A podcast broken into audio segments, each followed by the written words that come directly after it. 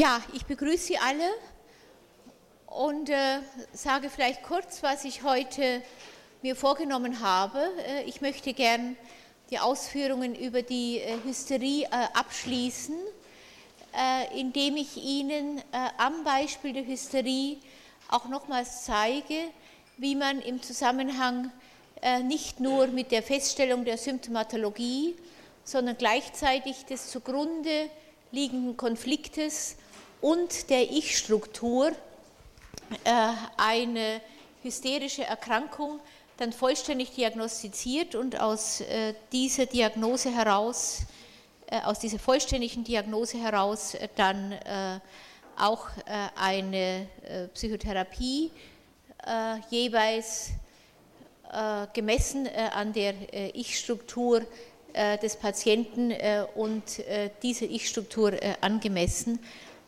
dann indizieren kann. Äh, anschließend möchte ich gerne äh, auf die Zwangsneurose äh, übergehen. Wir haben viel über die Hysterie gesprochen, über die Symptomatologie, die man dort beobachten kann, über die Frage, warum die Hysterie vor allem bei Frauen auftaucht, über den hysterischen Charakter und ein wenig auch über den zugrunde liegenden Konflikt. Äh, Psychoanalytiker sind, äh, angefangen von Freud bis heute, davon ausgegangen, äh, dass der hysterischen Inszenierung ein äh, vorwiegend ödipaler Konflikt äh, zugrunde liegt, äh, der also in einer Dreierbeziehung sich abspielt, wo es um das Verbot bestimmter Wünsche geht, die Unmöglichkeit, diese Wünsche zu verwirklichen äh, und äh, die Neigung, äh, in Symptomen diese Wünsche trotzdem noch, wenn auch in verkleideter Form, zum Ausdruck zu bringen.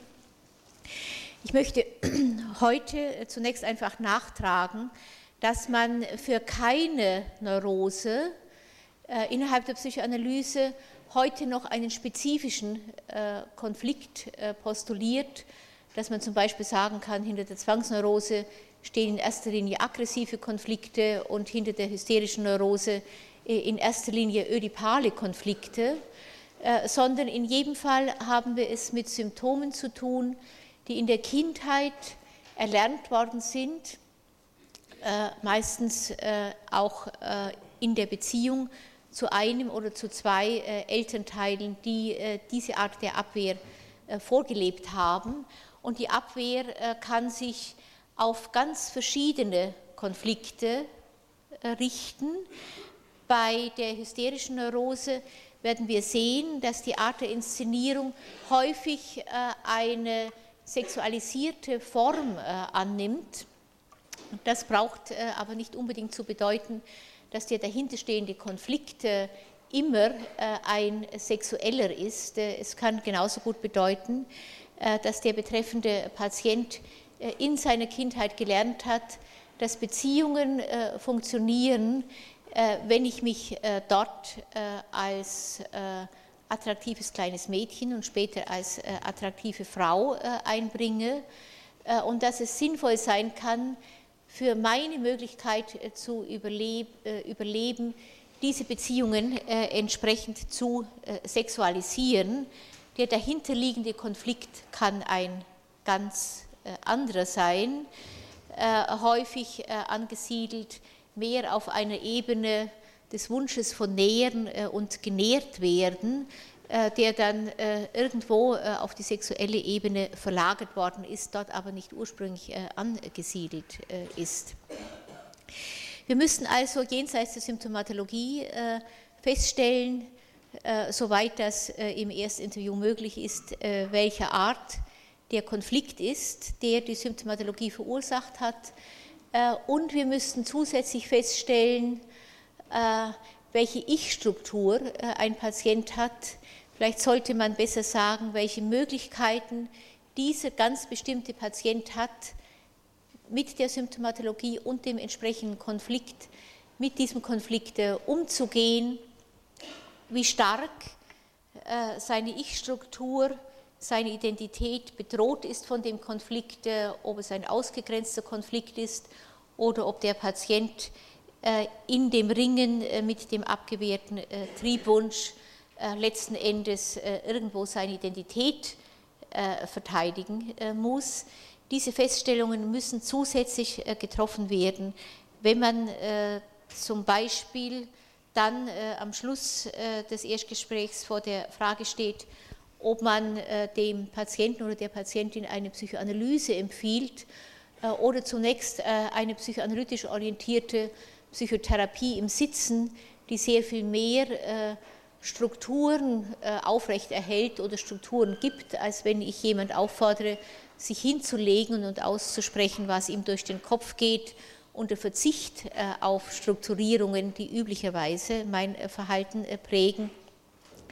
Jemand, der von seiner ganzen Persönlichkeit her äh, auf, äh, auf einer Ebene sich befindet, in der er immer darum ringen muss, äh, vom Primärprozess oder von Inhalten, die aus dem Unbewussten äh, kommen, äh, nicht überwältigt äh, zu werden und von daher ganz notwendig bestimmte Strukturen braucht, um seine, sein Selbst, seine Persönlichkeit seine Identität aufrecht zu erhalten. Einem solchen Patienten würde man, wenn auch abgewehrter Konflikt und Symptomatologie ganz gleich sind wie bei einem anderen Patienten, keine Psychoanalyse empfehlen, weil die Psychoanalyse ihn noch näher an seine ohnehin nur ungenau oder unscharf abgewehrten unbewussten Inhalte bringen würde. Eine solche Diagnose wäre also, wenn Sie wollen, dem Patienten eher schädlich. Äh, ein anderer Patient äh, muss vielleicht äh, ein Stück weit die üblichen Strukturen, mit denen er sich aufrechterhält, in Frage stellen, um in Kontakt mit seinen Konflikten zu kommen. Dort wäre dann die Diagnose einer psychoanalytischen Behandlung sehr viel angebrachter. Ich möchte das heute ganz kurz am Beispiel der Hysterie nochmals zeigen. Wir werden auf die gleiche Frage wiederkommen, äh, wenn wir äh, am Schluss äh, der Behandlung der Zwangsneurose fragen, welche Konflikte dort abgewehrt werden und welchen Zweck die zwangsneurotischen Symptome über die Konfliktabwehr hinaus bei Zwangsneurotikern dienen können. Und wir werden später sehr viel ausführlicher noch auf psychische Erkrankungen kommen, die äh, mehr im Bereich der Ich-Störungen äh, angesiedelt sind und weniger äh, im typischen Neurosebereich und immer wieder die Unterschiede zwischen diesen zwei Formen von Störungen, also zumindest idealtypisch beschreiben. Ich möchte im Zusammenhang mit der Hysterie äh, Ihnen äh, zur Veranschaulichung äh, lediglich zwei Beispiele vortragen, die von Iser und Lesser stammen. Sie brauchen das nicht unbedingt nachzulesen. Der zweite Autor heißt Lesser. Stammen also von Iser und Lesser die bereits 1965 äh, in einem Aufsatz, äh, der seitdem immer wieder zitiert wird, zwischen hysterischen und hysteroiden Patienten äh, unterschieden haben. Hysterisch heißt, dass ein bestimmter Konflikt zugrunde liegt, der mit den Mitteln des psychischen Apparates, die ich schon beschrieben habe, abgewehrt wird. Ich werde darauf später auch noch zu sprechen kommen. Ein hysteroider äh, Patient würde äh, demgegenüber äh, die hysterischen Symptome benutzen, um sein Selbst aufrecht zu erhalten. Er benutzt, wenn man so will, hysterische Symptome, um sich gegen eine psychische Dekompensation sehr viel weitergehender Art zu schützen.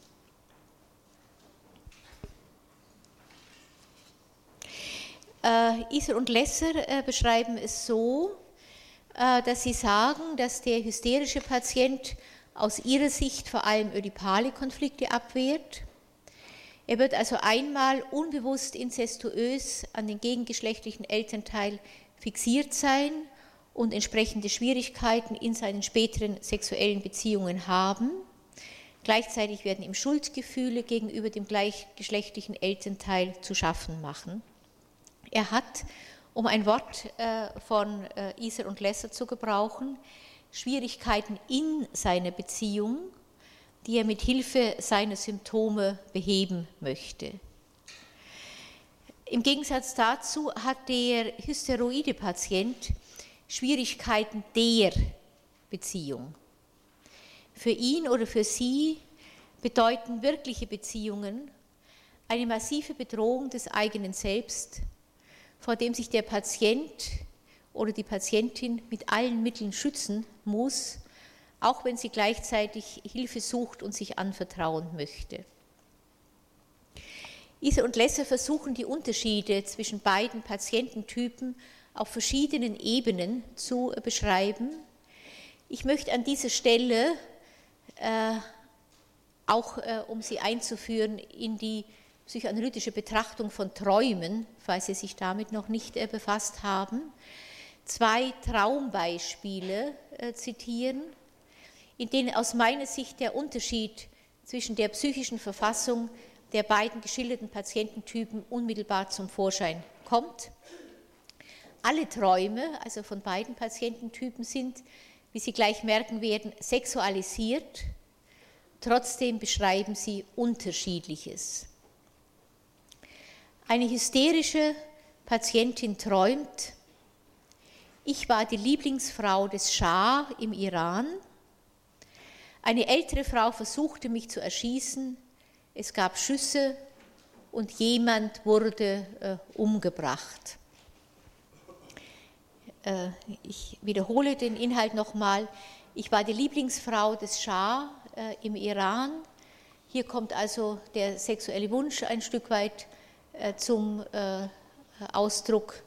Lieblingsfrau, wenn Sie so wollen, des äh, Vaters zu sein, wobei konzidiert wird, dass der Vater mehrere Frauen hat. Die Patientin träumt aber, dass sie die Lieblingsfrau ist. Dann kommt der Konflikt mit der Mutter ins Spiel. Eine ältere Frau versuchte mich zu erschießen. Es gab Schüsse und jemand wurde umgebracht. In diesem Ende des Traumes hier äh, wird deutlich, dass die Patientin äh, sich äh, innerlich zurückzieht vor der aggressiven Auseinandersetzung mit der Mutter. Es ist nicht mehr klar, wer die Schüsse abgibt. Es ist auch nicht mehr klar, wer umgebracht wurde. Das Ganze endet ein Stück weit in einer Katastrophe, von der unklar ist, wer sie verursacht hat. Es wird auch gezeigt, dass die, der ödipale äh, Konflikt nicht endgültig ausgetragen äh, werden kann, sondern es deuten sich hier Aggressionen an, äh, die entsprechend tabuiert sind. So etwa würde man, wenn man jetzt keine weiteren Einfälle der Patientin dazu hat, den Traum einer hysterischen Patientin verstehen, der ganz eng, wenn Sie so wollen, am neurotischen Konflikt entlang gedacht ist eine andere Patientin träumt dagegen, ich habe geträumt, äh, dass ich in einem elenden Slum lebte. Alles war zerbrochen, schmutzig und ekelhaft. Plötzlich waren da einige Landstreicher aus der Bowery, die nach mir griffen und versuchten, mich zu grapschen. Im ersten Fall sehen wir eine Frau, äh, Sie erinnern sich, die sich im Traum zur Lieblingsfrau des Schah erklärt und dabei offensichtlich die Rache einer anderen fürchtet. Der Traum äh, endet damit, dass jemand erschossen wurde, also eine ganz äh, unbestimmte Lösung, die die fortbestehende Auseinandersetzung mit dem ödipalen Konflikt äh, anzeigt. Die andere hysteroide Patientin lebt demgegenüber im Schmutz. Das sieht man bereits an der Szene, nicht in der der Traum sich abspielt. Nichts um sie herum ist heil. Das verkommene Lamm des Traumes spiegelt dabei den Zustand des Selbst wider, Leute kommen, Männer, Landstreicher, die versuchen, nach ihr zu greifen und sich ihr sexuell äh, anzunähern. Äh, und in diesem Slum gibt es keine Herberge, wenn Sie so wollen, wo sie sich äh, also vor diesem äh, Übergriff zurückziehen könnte. Elender Slum, alles war zerbrochen, schmutzig, ekelhaft. Einige Landstreicher, die plötzlich da waren, die nach mir griffen und versuchten, mich zu äh, grapschen. An der Stelle endet der Traum, dass die Patientin irgendwo versucht, sich in Sicherheit zu bringen und unklar ist, äh, ob das äh, überhaupt von Erfolg äh, begleitet ist. Ein anderer Traum nochmals schildert äh, die verzweifelte Verfassung einer Patientin noch deutlicher. Die Patientin träumt, Harry, ein bekannter Liebhaber, war mit mir zusammen und fing an, Liebe mit mir äh, zu machen, to make love.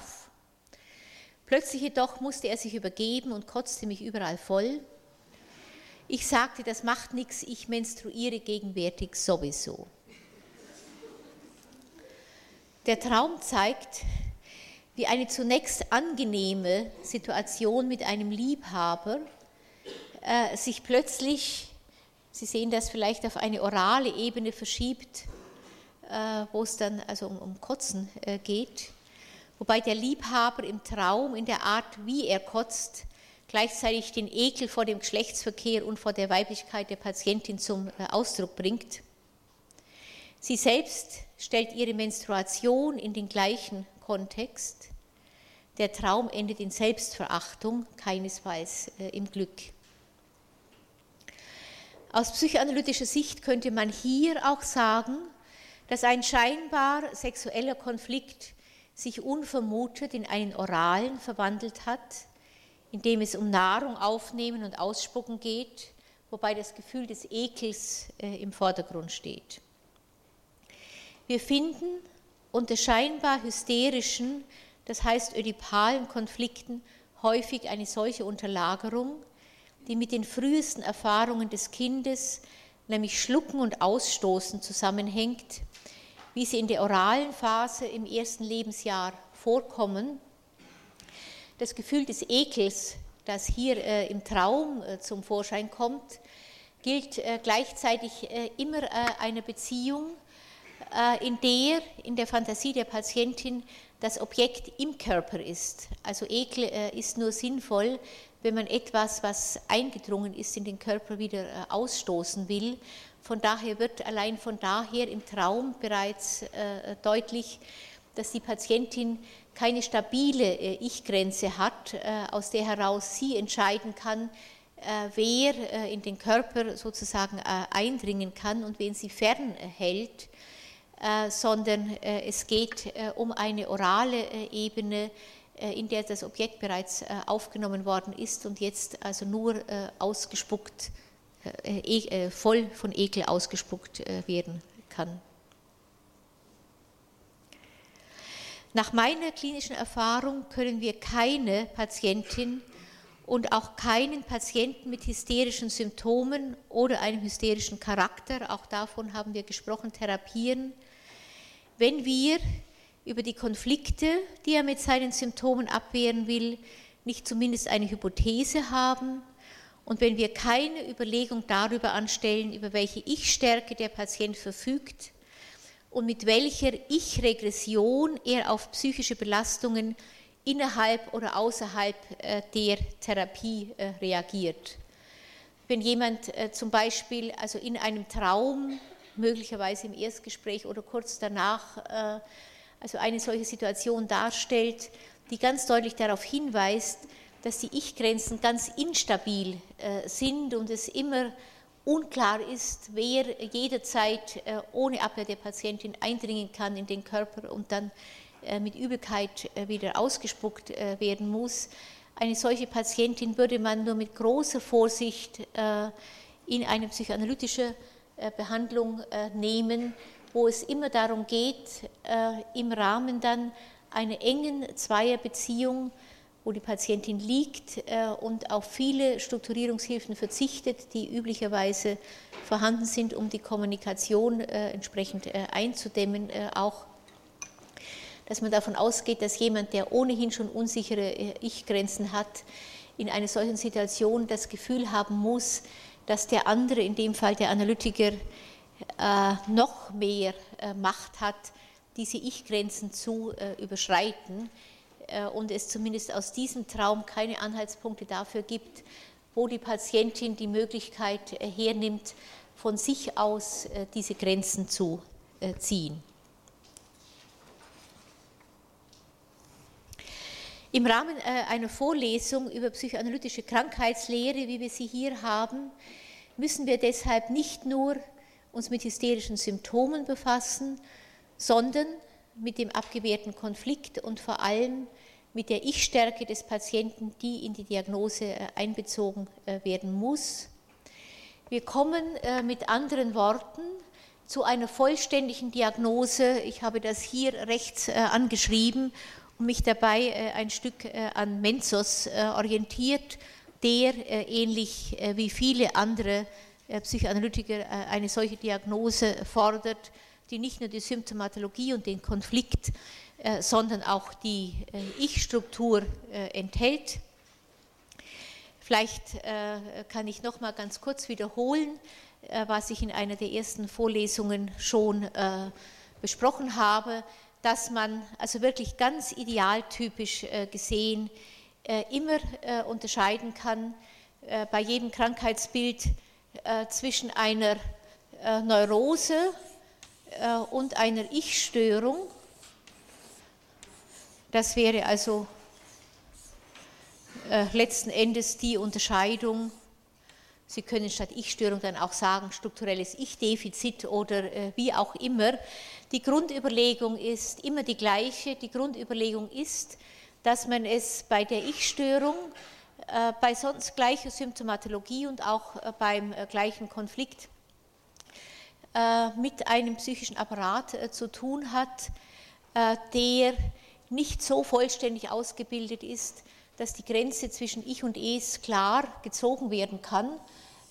Eine Grenze, die dann im Zusammenhang mit bestimmten andrängenden Wünschen an bestimmten Stellen durchlässig werden kann, äh, und äh, von daher die Notwendigkeit besteht, ein neues Gleichgewicht äh, zu finden, in das dann die neurotischen Symptome mit eingewoben worden sind, sondern dass die Störung in ihren Wurzeln zumindest zurückgeht auf die ersten Lebensjahre des Kindes, wo dieser psychische Apparat sich erst entwickelt. Also man würde nach äh, neueren Erkenntnissen der Entwicklungspsychologie, falls man dort überhaupt noch äh, mit diesem Modell arbeitet, immer davon ausgehen, dass eine solche Grenze zwischen äh, Ich und Es erst gezogen werden kann, wenn der Säugling so weit gelernt hat zu symbolisieren und das heißt ein Stück weit sich natürlich die Sprache anzueignen, dass er unterscheiden kann äh, was äh, er äh, aus seinem Denken und aus den dazugehörigen Affekten ausschließen will, weil es gefährlich ist und verdrängen. Dazu bedarf es also einer gewissen Urteilsfähigkeit und der Möglichkeit, auch in der Fantasie vorwegzunehmen, was das Ausagieren bestimmter Wünsche mit sich bringen würde, Nachteile. Äh, die dieses Ausagieren mit sich bringen würde, äh, für das Kind zum Teil Nachteile, die sein Überleben äh, gefährden können. All dies sind Vorstellungen, die man erst mit zwei, drei, vier Jahren wirklich so weit entfalten kann, dass Verdrängung möglich wird, eine gezielte Verdrängung, die dann sich auch nur auf bestimmte verpönte Wünsche richtet und nicht zum Beispiel auf die Verdrängung aller äh, Affekte. Störungen, äh, die äh, ihre Wurzeln vorher haben. Ich betone die Wurzeln, weil es natürlich nicht heißt, dass die Störung insgesamt dann im ersten oder zweiten Lebensjahr angesetzt ist. Aber was mit einer gewissen Wahrscheinlichkeit im ersten oder zweiten Lebensjahr angesetzt ist, ist eine Beeinträchtigung der Entwicklung des psychischen Apparates. Man könnte auch sagen, eine Beeinträchtigung der Entwicklung des Ich. Hier in der schönen Zeichnung, die ich nochmals an die Tafel gemalt habe, ist ein relativ intaktes Ich vorausgesetzt, das äh, dann die Abwehr des verpönten Konfliktes bewirken kann. Von einer Ich-Störung sprechen wir, äh, wenn dieses Ich nicht voll entwickelt ist, sondern im Rahmen seiner Entwicklung bereits äh, eine Störung ausgesetzt war, die es dann verhindert, dass jemand später eine Neurose entwickelt, sondern wie jetzt hier bei den Hysteroiden Patientinnen, die ich gerade vorgeführt habe, eine Störung zeigt, äh, aus der deutlich wird, dass äh, der Patient äh, in der Entwicklung der ersten Lebensjahre beeinträchtigt war. Man würde aus der Sicht der Selbstpsychologie sagen, jemand, der im Rahmen der Abwehr eines Konfliktes nicht nur darum ringt, den Konflikt in einem erträglichen Ausmaß nur ins Bewusstsein dringen zu lassen, sondern der darüber hinaus äh, um die Aufrechterhaltung seines Selbst äh, ringt. Das wäre der Ausdruck, den man äh, aus der Sicht der Selbstpsychologie hier hinzufügen könnte. Ich-Störungen sind Störungen, in denen es immer in irgendeiner Weise nicht nur um verpönte Wünsche, sondern darüber hinaus um die Aufrechterhaltung des Selbst geht. Das war es, äh, was ich hier einfach noch äh, anfügen wollte äh, und zunächst am Beispiel der Hysterie erläutern. Wir können eine kurze Pause machen, bevor wir dann sozusagen in einer ganz anderen Richtung, fast um 180 Grad gedreht, uns der Zwangsneurose zuwenden. Und Sie könnten Fragen stellen, die an dieser Stelle vielleicht noch offen geblieben sind.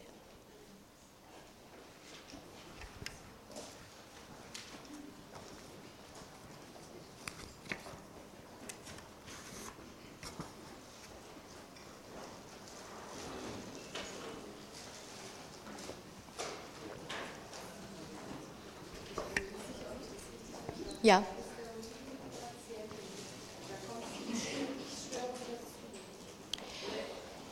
Also hysteroide Patient wäre äh, nach den Begriffen, die ich jetzt entwickelt habe, ein Patient mit einer Ich-Störung.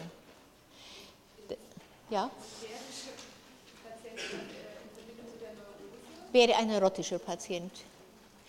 Äh, ich gebrauche das Wort äh, Ich-Störung nicht so gerne, weil es äh, immer die Assoziation erweckt, äh, dass jemand sehr schwer äh, gestört ist äh, und dann vielleicht auch einer besonders intensiven Zuwendung bedarf.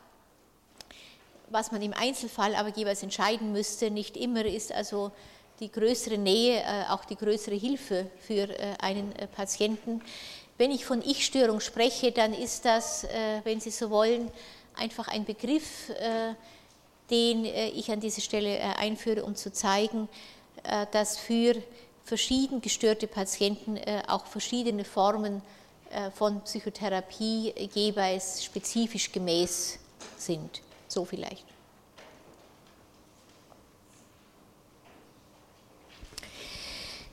Ja, damit kämen wir zur Zwangsneurose. Ich begebe mich damit auf ein Gebiet, das in vieler Hinsicht einen Gegensatz zur hysterischen Neurose darstellt. Wenn bei der hysterischen Neurose der impressionistische Denkstil vorherrscht, äh, geht es in der Zwangsneurose um eine strikte Orientierung an der Welt der Tatsachen. Äh, wenn es in der hysterischen Neurose dramatische, gefühlshafte Ausbrüche gibt, geht es hier um Rigidität und Perfektion. Menschen, die in der Hysterie idealisiert oder aber verteufelt erscheinen, also jedenfalls ganz gegensätzlich äh, bewertet, werden hier in das Muster starrer Normen gepresst. Dabei geht es, das ist ein Grundgedanke, der der Zwangsneurose äh, zugrunde liegt, es geht um das Muster der Wiederholung. Hysteriker wiederholen äh, nichts, sondern sind immer auf der Suche nach etwas Neuem. Hier geht es umgekehrt um Wiederholungen, wie sie letztlich jede von uns kennt, so wie sie in menschlichen Handlungsweisen überhaupt eine tragende Rolle spielen. Wir sollten uns, bevor wir uns auf die Betrachtung äh, der Zwangssymptomatik äh, verlegen, äh, also auf die Wiederholung als neurotisches Symptom, kurz überlegen, wie weit die menschliche Sozialisation grundsätzlich von Wiederholungen geprägt ist, auf die der Zwangsneurotiker dann einfach zurückgreift, ohne dass er sie aber wirklich selber erfunden hätte. Der Säugling, das wissen wir aus der Entwicklungspsychologie, ist auf Wiederholungen angewiesen, um aus solchen wiederkehrenden, repetitiven Erfahrungen erste Strukturen von sich und der Welt äh, zu bilden. Äh, wenn Sie sich mit psychoanalytischer Entwicklungspsychologie äh, befassen, werden Sie sehen, dass immer wieder beschrieben wird, dass der Säugling aus der Vielzahl von Erfahrungen, die er macht, versucht, das Gleiche, was diese verschiedenen Erfahrungen miteinander verbindet, äh, zu erkennen. Äh, man würde psychoanalytisch sagen, einen Auszug von Invarianz äh, vorzunehmen aus den verschiedenen Erfahrungen und in diesem Zusammenhang dann erste innere Strukturen zu bilden. Also ein Auszug von Invarianz, der heißt, dass der Säugling natürlich sucht, was sich wiederholt in den verschiedenen Erfahrungen. Durch den sich wiederholenden Umgang mit der Mutter wird dabei auch der eigene Lebensrhythmus äh, eingependelt. Später achten Kinder selbst darauf, dass es an bestimmten Stellen immer wieder zu einer genauen Wiederholung des einmal Erfahrenen kommt. Ein Märchen zum Beispiel, das ihnen einmal vorgelesen wurde, kann beim zweiten Mal nicht ein anderes Ende haben als beim ersten Mal. Sie können das, sofern Sie Kinder haben, äh, kleinere Kinder, äh, einmal versuchen und Sie werden sehen, äh, dass das kleine Kind in der Regel protestiert und sagt, ich weiß doch, dass das Märchen dieses Ende hatte und kein anderes. Kinder können darauf bestehen, dass der Erzähler immer wieder genau das wiederholt, was er schon einmal vorgetragen hat. Ich selbst erinnere mich an Situationen, wo mein kleiner Sohn des Abends immer wieder von mir verlangte, eine bestimmte Geschichte aufzusagen, um anschließend festzustellen, dass ich etwas daraus vergessen hätte und deshalb nochmals von vorne anfangen müsse. Er hatte zu dieser Zeit bereits gemerkt, dass er, wenn er mich des Unterlassens einer Wiederholung zeitigte, mich dazu bewegen konnte, länger an seinem Bett äh, zu bleiben. Ich hatte also äh, ganz deutlich einfach mit internalisiert, dass die Geschichte immer die gleiche sein äh, müsse. Es war ganz deutlich, dass er mit dieser Erfahrung seine Aufmerksamkeit zunehmend auf mein angebliches Unterlassen richtete und sehr viel weniger auf den eigentlichen Text, denn es waren ja gerade die Unterlassungen, mit denen er mich zum Bleiben bewegen konnte. Wenn man von hier aus, von diesem Beispiel auf das Grundsätzliche schließt, dann können wir sagen, dass die sich wiederholenden Momente im Leben offenbar eine basale Sicherheit bieten, das einmal in Erscheinung getretene zu bewahren äh, und zu erhalten. Wiederholung bewirkt eine Art Dauer innerhalb jener unaufhaltsamen Veränderung, der wir äh, und alles äh, um uns herum ausgesetzt sind. Das Bestreben nach Dauer kann sich auch in Riten niederschlagen, die als Wiederholungen in einer sich ständig wandelnden Zeit nicht nur das Leben einzelner Menschen in eine Struktur einbetten, sondern auch das ganzer äh, Kulturen. Rituelle Handlungen begleiten als Sitten und Bräuche die wichtigen Etappen im menschlichen Leben, von der Geburt bis zur Beerdigung und Totenverehrung. Auch Weihnachten kehrt jedes Jahr äh, wieder. Sie werden das im Moment gerade wieder festgestellt haben. Insofern kann man den auf diesen Wiederholungen aufruhenden Zwang auch als lebenserhaltendes Prinzip beschreiben. Das bedeutet nicht, dass er im Leben einzelner Menschen nicht ein Ausmaß annehmen kann, das dieses Leben sehr viel mehr einschränkt als fördert. Der Zwang dient dann nicht nur der Etablierung und Aufrechterhaltung einer Struktur, sondern darüber hinaus der Bindung von Angst, die mit der gefürchteten Auflösung von Strukturen äh, verbunden ist. Vielleicht kann ich äh, ein Beispiel aus meiner eigenen Praxis noch sagen.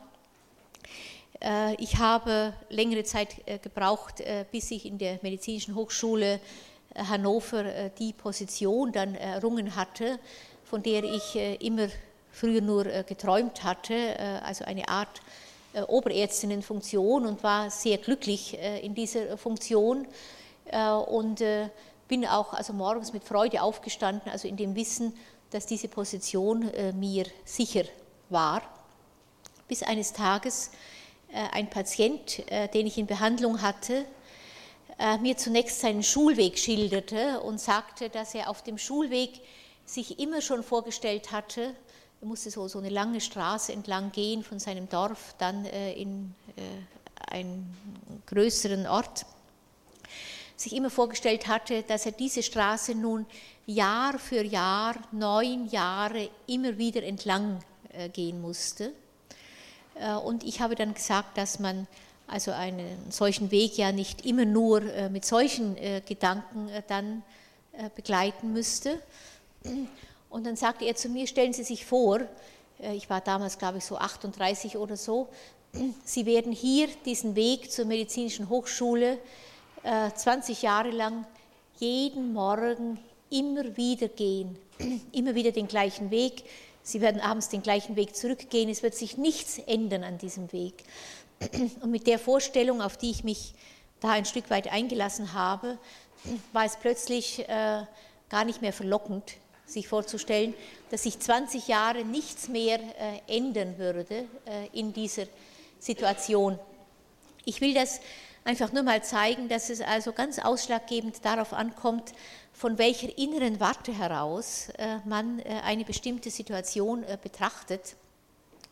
Hysteriker können nicht akzeptieren, dass irgendetwas sich wiederholt, weil sie offenbar in erster Linie die Wiederholung fürchten, äh, die dann damit zu tun hat, dass etwas bleibt und etwas erreicht äh, worden ist, während Zwangsneurotiker äh, offenbar alles Neue fürchten und die Wiederholung von daher zu ihrem strukturierenden Prinzip erheben und alles Neue auszuklammern versuchen.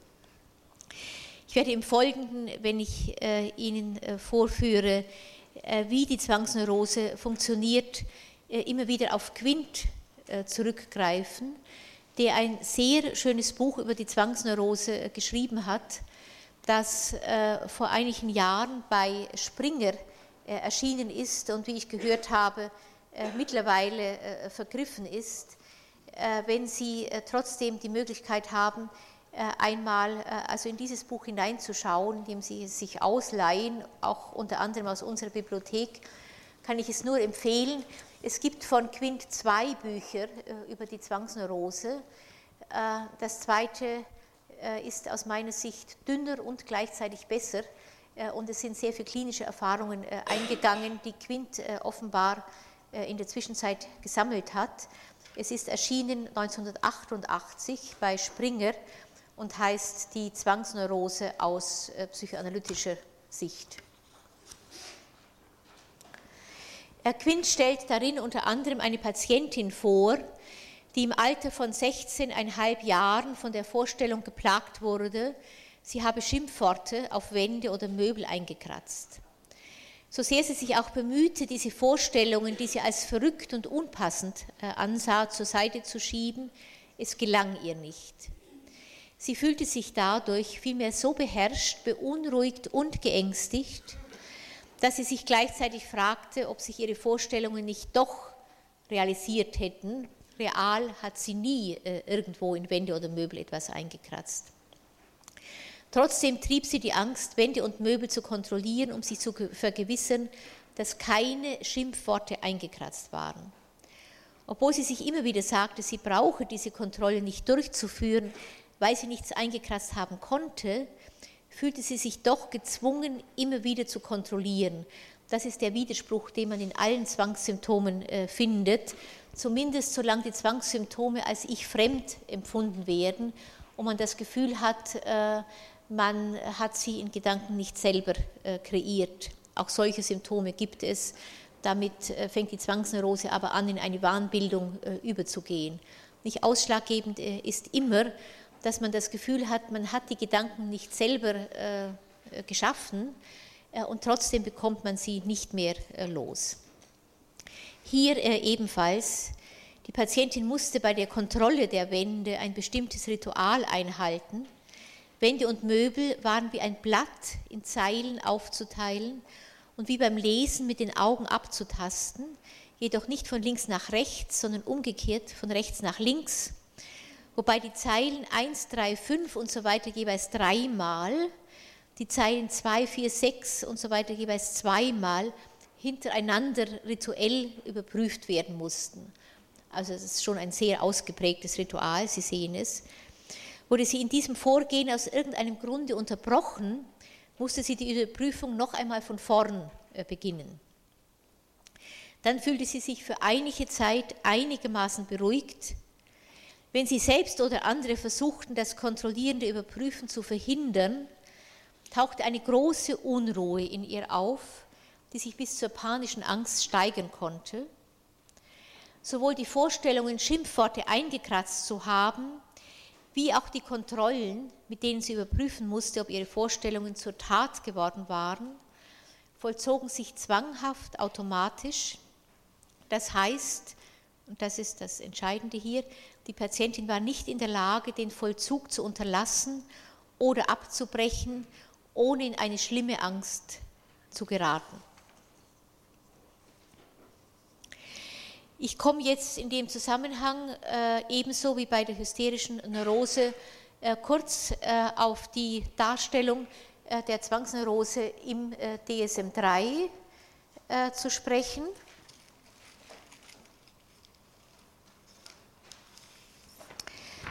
Dort wird von einer Zwangsstörung gesprochen und es werden aufgeführt als Symptome Zwangsgedanken und Zwangshandlungen, die Unterteilung der Zwangsgedanken nochmal in Zwangsvorstellungen, Zwangsimpulse und Zwangsdenken, die stammt von Quint, auf die komme ich später dann noch äh, zu sprechen. Zwangsgedanken, Zwangshandlungen äh, ist äh, die Darstellung der Symptome im DSM-3R. Äh, Im DSM-3R äh, ist die Zwangsneurose oder die Zwangsstörung äh, außerdem äh, unter dem Aspekt der Angstbindung äh, betrachtet. Zwangsneurosen haben, ich habe es gerade schon erwähnt, die Funktion Angst zu binden. Sie sind dort äh, deshalb äh, unter äh, dem Oberbegriff Angststörungen eingeordnet. Das ist insofern merkwürdig, als Zwangsneurotiker natürlich keine Angst verspüren, solange sie diese Handlungen ausführen können. Die Angst taucht erst auf, äh, wenn die Ausführung der Vorstellung äh, oder der Handlung äh, unterbrochen wird. Dann aber ganz massiv aus dem Grunde hier also die Einordnung der Zwangsneurose oder Zwangsstörung unter die Angststörung.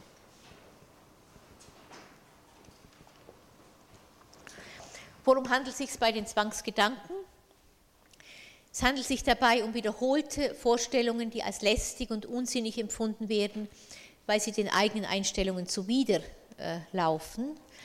Also man kann letzten Endes aus der Art äh, der Zwangsvorstellung fast sicher schließen, äh, was der betreffende Mensch bei sich abwehrt. Äh, mit Sicherheit kommt in der Zwangsvorstellung nichts zum Vorschein, was man auch im bewussten Denken relativ geläufig gebraucht sondern in der Zwangsvorstellung äh, ist in aller Regel äh, ein abgewehrter äh, Impuls enthalten. Die Patienten versuchen deshalb, diese Zwangsvorstellungen zu ignorieren oder sie mit anderen Gedanken, die dann oft zu Gegengedanken werden, auszuschalten. Nicht, wenn ich also zum Beispiel immer etwas Aggressives denken muss, was ich überhaupt nicht denken möchte, äh, kann ich einen äh, Gegengedanken äh, entwickeln, also zum Beispiel von 1 bis 1000 zählen in einer ganz bestimmten Reihenfolge und diesen Gegengedanken dann so ausdifferenzieren mit rituellen Einschränkungen wie hier bei der Patientin, dass ich dann so beschäftigt bin, damit diesen Gegenritus auszuführen, dass ich mich nicht mehr mit den ursprünglich aggressiven Zwangsvorstellungen befassen muss. Zwangshandlungen treten im Anschluss an solche Zwangsgedanken auf. Sie werden nach bestimmten Regeln ausgeführt, ganz ähnlich wie die Gegengedanken, und sollen dazu dienen, schreckliche Ereignisse unwirksam zu machen oder zu verhindern. Gleichzeitig sieht die Person ein, dass das Verhalten übertrieben ist und nicht in der Lage, die beabsichtigte Wirkung zu äh, erreichen. In beiden Fällen verursachen die Symptome erhebliches Leid, nehmen pro Tag mindestens eine Stunde in Anspruch oder beeinträchtigen sonst die beruflichen Leistungen oder die Beziehungen zu anderen äh, Menschen. Ich denke zum Beispiel an Patienten, die in der Früh um 4 Uhr äh, aufstehen, wenn sie um 9 Uhr bei der Arbeit sein wollen, äh, weil äh, die Morgentoilette mit den ausgedehnten Waschungen einfach so lang dauert und so weiter.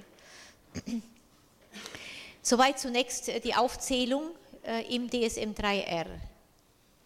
Quint hat dann eine weitere Aufschlüsselung der Zwangsgedanken und Zwangshandlungen vorgenommen die uns gleichzeitig erlaubt, tiefer in die Struktur dieser Symptome einzudringen.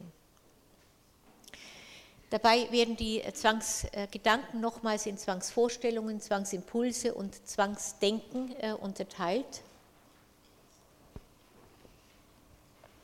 Zu den Zwangsgedanken gehören einmal Zwangsvorstellungen, die mehr oder weniger bildhaft äh, ausgestaltet sind und sich imperativ äh, aufdrängen, Vielleicht erinnern Sie sich äh, noch daran, dass ich diese Vorlesung eröffnet habe äh, mit einer Schilderung einer solchen bildhaft äh, ausgestalteten Zwangsvorstellung, die von Nemja, einem amerikanischen Psychoanalytiker, stammte, wo eine Patientin sich immer wieder vorstellen musste, dass sie mit ihrem Vater in einem sexuellen Kontakt ist. Das ist dann so, als ob das wie ein Film vor den Augen ablaufe. Quint äh, schildert äh, ein anderes Beispiel, nämlich einen Studenten im Hörsaal, der von der Vorstellung geplagt wird, dass er eine Nadel in den Rücken seines Vordermannes bohren könnte. Äh, anderes Beispiel. Eine Mutter sieht, wie sich ihre Hände um den Hals des Kindes legen und dem Kind die Luft abdrücken, wobei sie äh, bewusst davon ausgeht, dass sie ihr Kind liebt. Eine andere sieht dauernd vor sich, wie ihr Kind aus dem Fenster fällt. Ein junges Mädchen kann sich in der Kirche der Vorstellung nicht erwehren, dass ein Priester den Lendenschurz an der Christusstatue löst und ein erigierter Penis sichtbar wird. Das ist schon sehr fantasievoll, denke ich. Demgegenüber drängen Zwangsimpulse zu einer Handlung, die man gleichzeitig entschieden abwehrt. Zitat Quint. Einen Patienten drängt es, auf der Straße vorübergehende Frauen in die Bluse zu greifen, einen Bäckerlehrling früh morgens in den Brötchenteig äh, zu pinkeln und, und ähnliches. Zwangsvorstellungen können oft in Zwangsimpulse äh, übergehen, was sich darin zeigt, dass Patienten nicht nur wegen der quälenden ständigen Wiederholung der Vorstellungen verunsichert und geängstigt sind, sondern auch wegen der darin enthaltenen Handlungen, die Anlass zu der zweifelnden Frage geben, ob nicht doch ein eigener Impuls äh, zur Realisierung drängt. Äh, auch hier ein Beispiel, äh, das ich also sehr anschaulich finde von Quint. Er schildert eine Patientin, und zwar eine 28-jährige Verkäuferin, die sich nicht von der Vorstellung frei machen kann, sie könne beim Anprobieren der Kundinnen, die also in diesem Geschäft Hosen anprobieren, durch Nadeln, die in den Hosen stecken, am Gesäß verletzen. Sie wisse, sagt sie, dass das völlig blödsinnig sei aber sie werde die Vorstellung nicht los, sie sehe regelrecht die zerstochenen Hinterteile der Kundinnen vor sich. Äh, das Beispiel stammt äh, von Quint, das habe ich schon erwähnt, an dieser Stelle auch das Erstgespräch, das er mit der Patientin äh, geführt hat, wörtlich wiedergibt. Quint. ob sie sich schon einmal Gedanken darüber gemacht habe, wie die Nadeln in die Hose gelangen könnten. Die Patientin, das wisse sie nicht. Sie selbst würde so etwas niemals äh, tun und also keine Nadel in die Hose stecken. Quint, ob sie denn da ganz sicher sei. Sie, wer könne schon ganz sicher sein, aber sie wisse doch, dass sie so etwas noch nie getan habe und es auch nie tun würde und auch nicht tun wolle. Quint fragt dann, ob sie die Kundinnen denn gerne bediene. Sie, im Großen und Ganzen schon, obwohl es manchmal Kundinnen gibt, die es einem nicht leicht machen. Die können zum Beispiel 20 Hosen anprobieren, sie dann einfach auf einen Stuhl schmeißen und ohne eine Hose zu kaufen abziehen. Da könnte man schon mal, sagt die Patientin, äh, und äh, Quint unterbricht dann und sagt der Kundin in den Hintern pieken, sie nach einer kurzen Pause manchmal schon. Äh, soweit äh, also diese Gesprächssequenz von äh, Quint. Äh, natürlich gelingt es nicht immer, einen Patienten zu veranlassen, sich und dem anderen und dazu noch im Erstgespräch solche Impulse einzugestehen. Das Beispiel zeigt aber, dass der mit einer Vorstellung verbundene Impuls sehr viel häufiger bewusstseinsfähig ist, als dies angenommen äh, wird. Man könnte an der Stelle äh, deswegen auch schon äh, überlegen, dass es offenbar mit der Verdrängung in der Zwangsneurose nicht so gut funktioniert wie in der Hysterie, sondern dass die abgewehrten Impulse sehr viel näher an der Bewusstseinsoberfläche liegen. Immer geht es dabei um etwas, was sich gegen die Ordnung richtet, gegen den Anstand, gegen die guten Sitten, was auf Zerstören, auf Unterdrücken, auf Beschmutzen äh, aus ist. Ich sehe äh, manchmal im, Fernsehen, wenn ich sehr müde bin, solche Serien. Äh, eine dieser Serien hatte äh, vorgestern, glaube ich, die Überschrift Ordnung muss sein. Also auf Überschrift über der Zwangsneurose wäre dann ich habe Mittel gefunden, um gegen den Befehl Ordnung muss sein, auf eine versteckte Weise Unordnung durchzusetzen. Wenn wir uns Freuds Phasen der psychosexuellen Entwicklung des Kindes in Erinnerung rufen, dann handelt es sich dabei vor allem um Vorstellungen über Vorgänge aus dem analen und dem sexuellen Bereich, die in unserer Kultur tabuiert sind Unordnung machen, quälen, besudeln, schockieren, entblößen und so weiter. Unter dem Aspekt der psychoanalytischen Selbstpsychologie stellen die geschilderten Symptome gleichzeitig ein Aufbegehren gegen die Umweltbegrenzung dar, so etwas wie ein prinzipielles Dagegensein, so etwas wie ein verdecktes Autonomiebestreben, das sich hier äh, in antisozialen Tendenzen äußert. Daneben gibt es, um auf Quints äh, Einteilung zurückzukommen, ich-fremde, ich-dystone Symptome, würde man sagen, im Denkbereich, die diese Verbindung zum triebhaften, antisozialen nicht ohne weiteres äh, aufweisen.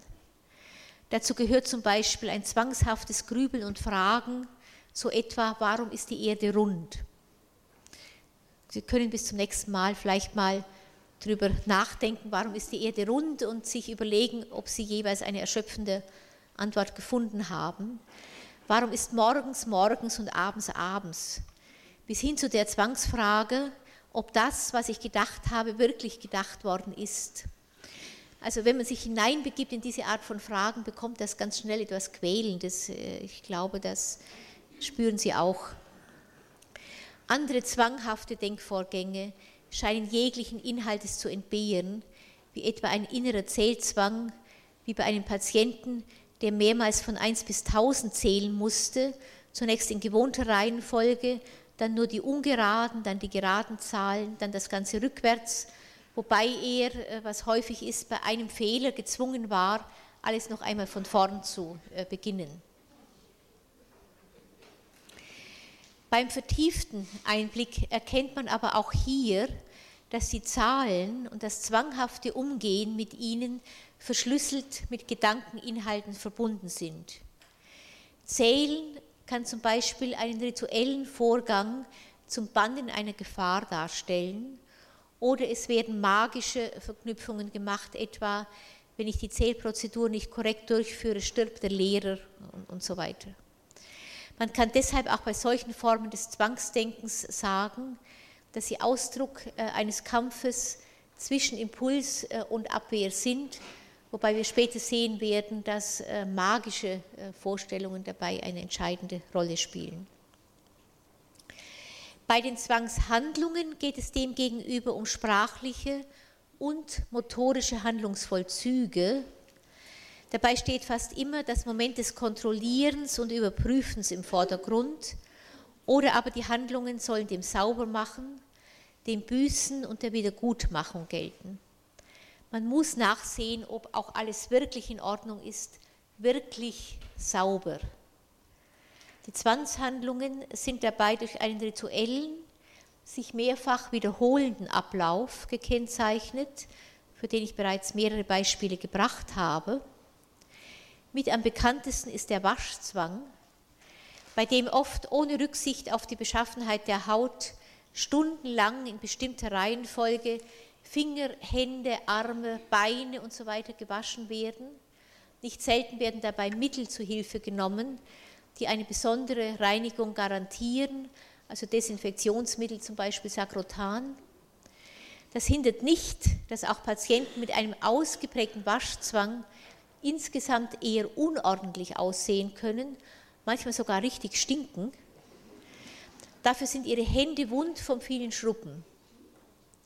Dabei ist hier, wie in anderen Zwangshandlungen, unklar, ob die Handlung auch wirklich richtig durchgeführt worden ist aus diesem Grunde muss man sie wiederholen, sich vergewissern, äh, dabei doch im Zweifel bleibend, ob man getan hat, was man tun wollte, deshalb nochmal nachsehen muss und so weiter. Zwangshandlungen haben dabei oft den Charakter des Ungeschehenmachens. Ungeschehen machen ist ein äh, ganz bezeichnender Abwehrmechanismus der Zwangsneurose. Man muss sich waschen, weil man die Zwangsvorstellung hat, Dreck oder Gift an den Händen. Man muss die Toilettenwände zwanghaft säubern äh, und überprüfen, ob sie auch ganz sauber sind, weil sich der Gedanke aufdrängt, mit Kot äh, draufgeschmiert zu haben und so weiter.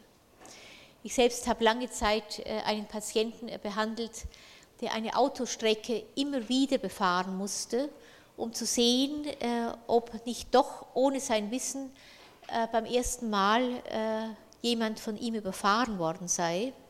Dabei musste er dann manchmal auch Steine von der Straße räumen, die einen anderen erschlagen könnten äh, und so weiter.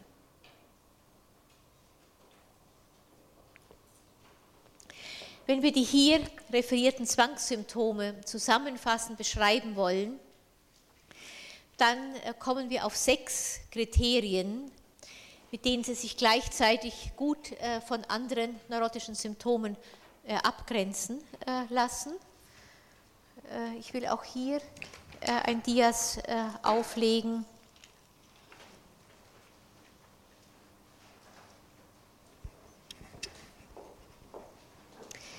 Quint hat diese sechs Symptome zusammengestellt. Also wenn sich jemand in der Sprechstunde oder so mit Zwangsneurotikern befasst, sind das gleichzeitig die Symptome, mit denen man also Zwangsvorstellungen dann von äh, anderen Symptomen äh, abgrenzen kann. Das erste wäre die mangelnde Steuerung. Die Vorgänge können nicht gesteuert werden, sondern setzen sich gegen den Willen des Patienten durch. Die freie, willentliche Steuerung, die dem Menschen sonst zur Verfügung steht, erweist sich an diesem Punkt also als unzuverlässig. Vorstellungen und Handlungen gewinnen eine sonst nicht vorhandene eigenständige Macht die sich rücksichtslos gegen alle Steuerungsversuche durchsetzt. Jeder Mensch kennt solche Situationen, so wenn er zurückgehen muss, um nachzuschauen, ob die Haustür wirklich abgeschlossen wurde, das Bügeleisen ausgestellt, der Herd abgeschaltet und so weiter. Also ich gehe mal davon aus, dass jeder äh, an manchen Stellen und, und, meistens in Situationen, in denen man ohnehin schon ein Stück äh, aus anderen Gründen äh, überlastet äh, ist, auch solche Kontrollzwänge bei sich verspürt hat. In der Regel gewinnen die Vorgänge aber nicht also die übermäßige Bedeutung, die man einem Zwangssymptom zuschreibt. Zweitens, verpönte Vorstellungen gehören dazu. In der Regel schämen sich die Patienten ihrer Zwangsvorstellung. Die eingangs geschilderte Patientin gab auf die Frage, was sie denn kontrollieren müsse. Äh, es ging also um die Frage, ob sie äh, Schimpfworte auf Möbel eingekratzt habe. Deshalb zunächst keine Antwort, bis sie dann schließlich doch einräumte, sie werde von der Vorstellung geplagt, Schimpfworte eingekratzt zu haben. Und erst auf die nochmalige Frage, wem diese Schimpfworte denn gelten könnten, äußerte sie zögernd der Mutter. Die Patientin selbst konnte diesen Beschimpfungsgedanken nicht mit ihrer Einstellung gegenüber der Mutter in Verbindung bringen. Äh, sie verurteilte sie. Nicht auch eine Zwangsvorstellung, zum Beispiel in der Kirche, äh, unanständige Sachen in der Kirche denken zu müssen, also zum Beispiel an den äh, erregierten Penis von Christus unter dem Lendenschutz am Kreuz. Es muss mit der zusammen, im Zusammenhang mit dem erregierten Penis und dem Denken, äh, dass dieser erregierte Penis äh, mit einer heiligen Figur äh, in Verbindung gebracht wird. Dieser Gedanke muss verpönt sein. Wenn ich die ganz normale Vorstellung habe, dass auch Christus ein Mann war und darüber entspannt reden kann, werden diese Zwangsvorstellungen überflüssig. Also immer etwas Verpöntes. Das dritte ist die Ich-Fremdheit. Auch davon habe ich schon gesprochen. Der Patient weiß, dass die Gedanken aus ihm selber kommen, kann sich diese Vorgänge jedoch nicht erwehren, auch wenn er sie verurteilt und sich von ihnen zu distanzieren versucht. Er erlebt sie aber nicht von außen äh, herangetragen, wie dies ein Schizophrener mit seinen Gedankeneingebungen tut. Das ist also das hauptdifferenzialdiagnostische Kriterium. Äh, mit Hilfe dieses Kriteriums ist der Zwang differentialdiagnostisch äh, dann auch vom Wahn abzugrenzen, demgegenüber sich der Patient nicht abzugrenzen äh, vermag. Es gibt Zwangssymptome, die eine Tendenz haben, äh, immer wieder äh, in Wahn überzugehen, äh, um dann äh, sich wieder, vielleicht könnte man so sagen, zur Zwangsvorstellung zurück zu verwandeln. Das deutet dann auf die Funktion des Zwangssymptoms hin, die sehr viel eher dann also dem Schutz des Selbst des Patienten dient und sehr viel weniger der Abwehr verpönter Vorstellungen. Hinzu kommt der Wiederholungszwang. Man ist einem Wiederholungszwang ausgeliefert, der in der Regel bewusst als unnötig und unsinnig äh, verurteilt wird. Äh, es kommt äh, die Vorst magische Vorstellungen kommen hinein. Äh, Zwangssymptome sind häufig durch einen rituellen Ablauf gekennzeichnet, der von magischen Gedankengängen geprägt ist, in denen es zum Beispiel darum geht, einen Gedanken, der Unheil erzeugt hat, durch einen anderen wieder äh, aufzuheben. Und, das wäre das sechste Kriterium, äh, der Patient versucht, oder wenn der Patient versucht, sich dem Imperativ des Zwanges zu widersetzen, treten quälende Unruhe und Angst auf, die sich bis zur Panik äh, steigern äh, kann. Äh, ich möchte an der Stelle kurz eine Bemerkung machen über Vorkommen, Häufigkeit und den Verlauf von Zwangsneurosen und Zwangserkrankungen. Zwangsneurosen beginnen üblicherweise in der Adoleszenz oder im frühen Erwachsenenalter, können aber auch schon in der Kindheit äh, anfangen. Ihr Verlauf ist in der Regel chronisch, wobei die Symptome zu, aber auch abnehmen äh, können. Es gibt auch so, so wellenförmige Verläufe. Schwere Formen der Zwangsneurose sind relativ selten. Leichtere Formen der Zwangsneurose kommen relativ häufig vor. interessant ist, dass äh, ist ein Bericht aus dem DSM-3R, dass die Zwangsneurose oder Zwangsstörung bei Männern und Frauen etwa gleich häufig äh, auftritt, also Zwangssymptome. Wenn wir uns später der zwanghaften Charakterneurose oder Persönlichkeitsstörung zuwenden, dann tritt die wesentlich häufiger bei Männern auf, sowie die hysterische Charakterneurose oder die hysterische Persönlichkeitsstörung häufiger bei Frauen äh, auftritt. Quint äh, berichtet in dem Buch 1988, äh, dass nach den Untersuchungen im deutschsprachigen und im angelsächsischen Raum schwere Zwangsneurosen, die man dann auch oft als Zwangserkrankungen äh, bezeichnet, bei weniger äh, als einem Prozent der Gesamtbevölkerung auftreten, äh, immerhin aber doch äh, bei fast einem Prozent der Gesamtbevölkerung. Unter den Neurosen, wenn Sie also nur die Neurosen betrachten, sind sie mit etwa 4 Prozent vertreten. Es gibt dann auch hier, um das noch zu erwähnen, ganz verschiedene Verlaufsformen.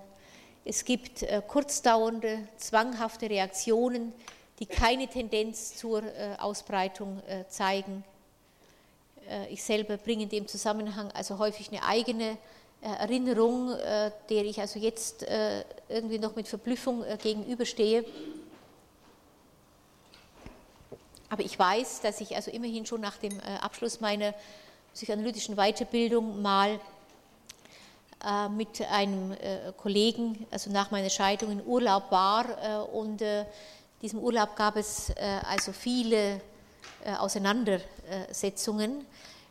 Ich habe diese Auseinandersetzung aber offenbar zunächst so verarbeitet, dass ich versucht habe, also diesen Urlaub doch, soweit es irgendwie nur ging, so harmonisch wie möglich zu sehen, äh, mit der Folge, dass ich äh, irgendwann, wir waren in Griechenland und haben dann auch im Freien äh, übernachtet, unter anderem in einem verlassenen Hirtenhaus, ne, wo also Hirten dann früher übernachtet haben, um die Schafe zu hüten. Das Dach war eingestürzt, aber es waren noch so einzelne Steine, waren noch auf diesen Mauern. Und ich hatte plötzlich also die quälende Vorstellung, dass nachts, wenn ein Gewitter kommen könnte, es war kein Gewitter im Anzug, also Steine herunterfallen könnten und also den Kopf äh, dieses äh, Kollegen da zerschmettern, äh, was also dann dazu führte, dass wir also außerhalb dieser Hütte übernachten mussten. Es hat mich dann dazu gebracht, also doch zu überlegen, dass diese Auseinandersetzung nicht mehr weiter aufgeschoben werden kann und von da an war dieses Zwangssymptom dann auch wieder weg. Und wir haben äh, anschließend noch häufiger also so äh, übernachtet, äh, ohne dass ich das weiter kontrollieren musste. Aber das wäre so eine zwanghafte Reaktion, die auftritt und dann wieder verschwindet. Es gibt episodische Verlaufsformen, bei denen zeitlich begrenzte zwangsneurotische Erkrankungen dann immer wieder Zustände von Wohlbefinden ablösen können. Es gibt chronische Verläufe, die bei den meisten Zwangsneurosen äh, zu beobachten sind. Und es gibt also ganz progrediente maligne Verläufe mit schweren äh, Endzuständen, äh, die man auch als Zwangskrankheiten bezeichnet, wo es dann praktisch keine Handlung mehr gibt, die nicht in irgendeiner Weise einbezogen ist in diese Zwangsrituale. Solche Patienten müssen dann in der Regel auch stationär aufgenommen werden. Äh, es gibt ganz selten äh, ein Nachlassen der Zwangsneurose im fortgeschrittenen äh, Lebensalter. Doch, nein, Entschuldigung, das habe ich jetzt falsch gelesen, hätte mich auch gewundert. Wenn man eine chronische Zwangsneurose hat, dann ergibt sich manchmal im fortgeschrittenen Lebensalter ein Nachlassen der Zwänge. Und was überraschend ist, deswegen erwähne ich es an dieser Stelle noch, äh, dass es äh, bei äh, Patienten mit ausgeprägten Zwangssymptomen in der Regel keine Suchten gibt, so als ob die Konzentration auf Zwangssymptome und Suchtsymptomatik alternative Konfliktlösungsmöglichkeiten wären. Und es ist so, dass Zwangsneurotiker sich wesentlich häufig, wesentlich weniger äh, zu äh, Suiziden äh, greifen und Suizid vollbringen als andere Neurotiker. Als letztes vielleicht noch dass man nicht vergessen sollte, dass Zwangsneurosen sehr viel häufiger als andere neurotische Erkrankungen auch mit einer hereditären Komponente belastet sind. Das heißt nicht, dass sich Zwangsneurosen vererben einfach, aber dass ein Sohn oder eine Tochter zum Beispiel eines zwangsneurotischen Vaters in, der, in dem Aufbau der eigenen Abwehr sehr viel häufiger äh, auf zwangsneurotische Abwehrmechanismen zurückgreift, die sich dann auch steigern können hin zu Zwangssymptomen. Äh, das ist äh, also epidemiologisch erwiesen.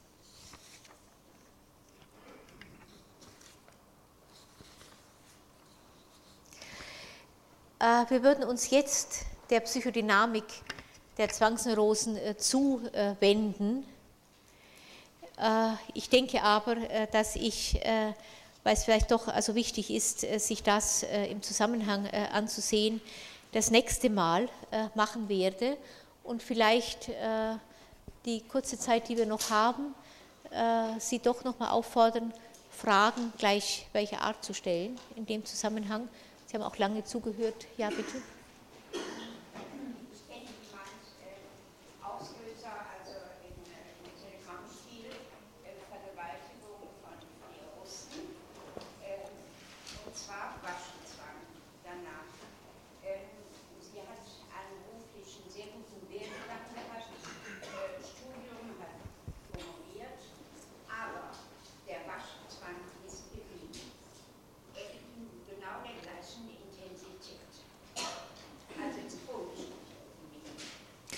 Und Sie bringen, ja, Sie bringen den Waschzwang äh, in Verbindung mit diesem traumatischen Erlebnis.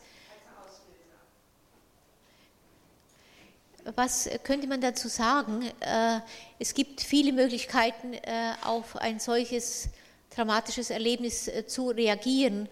Wenn ich mit einem neurotischen Symptom reagiere, muss diese Vergewaltigung irgendwelche inneren Fantasien ausgelöst haben Ja. Der weitere Verlauf sehr interessiert, ja, ob so etwas behandlungsfähig ist. Also es ist entgegengesetzt, also der berufliche Werdegang bestens, aber der Waschzwang ist geblieben.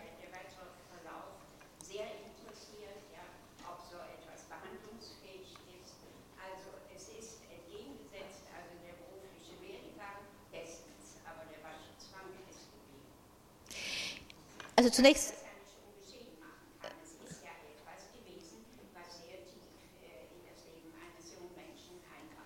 Ja, das erklärt aber nicht, warum jemand danach einen Waschzwang äh, entwickelt. Ich werde aber ganz vorsichtig äh, jetzt also in irgendeiner Weise, also gerade diese äh, Art von, von dramatischem äh, Erlebnis, die man immer wieder in Verbindung gebracht hat mit Fantasien von Frauen, die sich, auch wenn sie sich mit allen Mitteln gegen eine Vergewaltigung gewehrt haben, angeblich sich also diesen Kontakt auch gewünscht haben. Ich denke, dass man das in dieser Form so einfach nicht sagen kann. Deswegen äh, äh, möchte ich äh, das auch in, in so einer Vorlesung äh, nicht äh, weiter überlegen.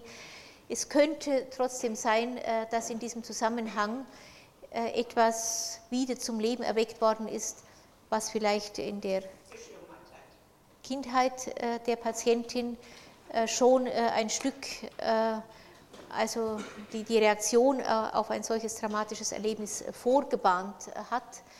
Oder es gibt Fantasien, die natürlich auf, aufrechterhalten werden können, auch durch die Anklagen, die man ja dann im Nachhinein oft von der Umgebung bekommt, dass man das Gefühl hat, man möchte etwas von sich abwaschen. Also dass ich persönlich das Gefühl habe, dass dieses äh, Abwaschen äh, einfach auch im Zusammenhang steht unmittelbar mit dem, was man erlebt hat und wo ja etwas eingedrungen ist in einen, dem man also freiwillig diese Möglichkeit nicht gegeben hat. Das könnte sein, also wenn Sie Fernsehen, sehen Sie manchmal Frauen, die also nach einer solchen Vergewaltigung dann also erstmal sich unter die Dusche stellen und, versuchen, das alles wieder von sich ab äh, zu waschen. Es erklärt aber nicht, warum sich das bis heute äh, aufrechterhält.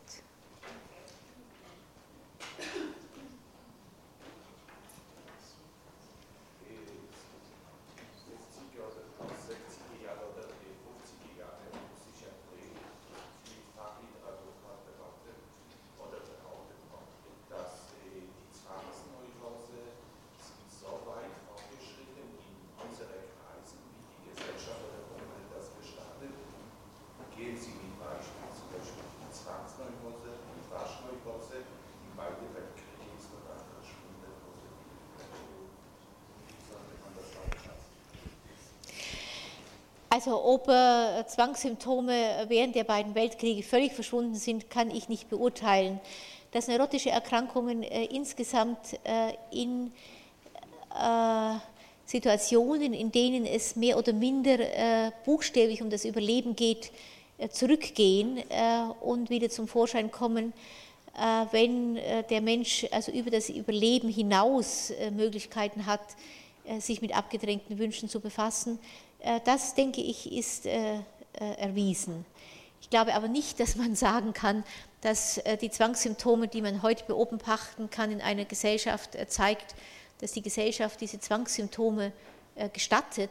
Man könnte möglicherweise genauso sagen, dass heute Menschen wieder so gesund sind, in Anführungszeichen, dass sie sich auch Zwangssymptome erlauben können.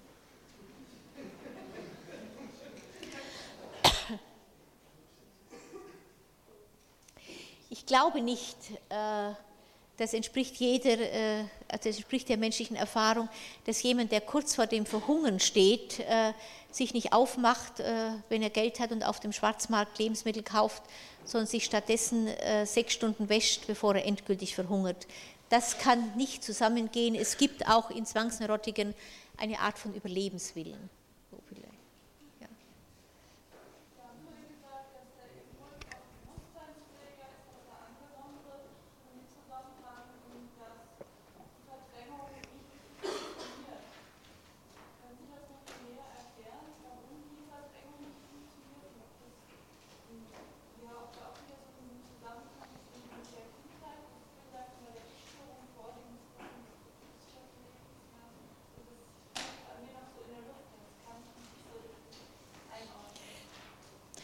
Also es sieht so aus, als ob äh, Abwehrmechanismen wie zum Beispiel ungeschehen machen, nicht? Oder die Idee, also zum Beispiel die, Vorstellung, also es gibt äh, manchmal Vorstellungen, dass man in der Kirche irgendetwas Unanständiges denkt, von dem man glaubt, dass es in der Kirche eigentlich nicht gedacht werden dürfte. Also äh, bis hin zu dieser Vorstellung des erregierten Penis unter der Lendenschürze von Christus das ist nicht verdrängt, sondern also wenn man äh, einer solchen Patientin, die so etwas erzählt, wenn man der, was man äh, als Psychoanalytiker natürlich nicht tun würde, äh, ins Gesicht grinst, ne, äh, dann äh, würde die sich wahrscheinlich massiv gekränkt fühlen, äh, weil sie mit diesen Gedanken nicht eins geht. Aber sie würde ein Stück weit wahrscheinlich damit übereinstimmen, dass diese Gedanken ja zumindest aus ihr kommen äh, und von daher in irgendeiner Weise mit ihr zu tun haben äh, müssen. Das ist etwas anderes, als wenn ein Hysteriker bei dem Gedanken zum Beispiel an einen Koitus also nur vor Ekel geschüttelt ist. Das Ganze ist einfach näher am Bewusstsein, also die ganzen Vorstellungen von, von Unordnung und was damit zusammenhängt, äh, bis hin äh, zu äh, Mordgedanken und ähnlichem. Ob das nun aus einer Situation stammt, in der, wenn man auf die Theorie des psychischen Apparates zurückgeht, dass ich nur unvollkommen entwickelt war und von daher also solche Gedanken nicht ganz ins Unbewusste abdrängen konnte und von daher also zum Beispiel magische Vorstellungen herangeholt werden müssen, wie sie ja äh, im zweiten, dritten, möglicherweise auch noch vierten Lebensjahr bei Kindern äh, vorherrschen, äh, um bestimmte Dinge zu denken und sie gleichzeitig wieder ungeschehen äh, zu machen, oder ob äh, in dieser Art des Umgangs äh, mit verpönten Wünschen sie gleichzeitig anzuschauen und sie im nächsten Gedanken wieder zurückzunehmen, auch so viel Befriedigung mit beschlossen ist, äh, dass man äh, an dieser Art äh, des, des Abwehrmechanismus festhält oder ob diese Art des Abwehrmechanismus etwas ist, was man von Vater und Mutter abgeschaut hat oder einfach nachahmt, wenn sie es vorleben.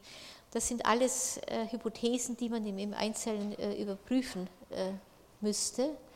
Aber es ist auch anders zum Beispiel als bei einer neurotischen Depression wo die Aggression äh, sich also dann nur mehr, die Aggression auf einen anderen, sich also nur mehr äußert in, in Selbstanklagen und Selbstverwürfen, bis hin äh, vielleicht zu einem Suizidversuch, ist das einfach so viel näher äh, am Ausdruck äh, des verdrängten äh, Impulses äh, auch, äh, dass man zunächst mal einfach nur feststellen kann, dass es offenbar bewusstseinsnäher ist und wie in der einen Unterhaltung die Quint hier beschrieben hat, äh, mit den Nadeln in der Hose äh, der Patientin ja auch äh, also relativ schnell bewusst gemacht werden kann. Es sieht an manchen Stellen so aus, als ob alles gedacht werden kann, wenn es nur nicht mit der Vorstellung verbunden wird, ich will das. Nicht? Also die Vorstellung, dass ich etwas will, was ich auch denke, also zum Beispiel hier den Kunden in den Hintern pieken, das darf nicht sein. Also möglicherweise ist die Trennung dann eher an dieser Stelle zwischen Wollen und, und sich vorstellen vollzogen.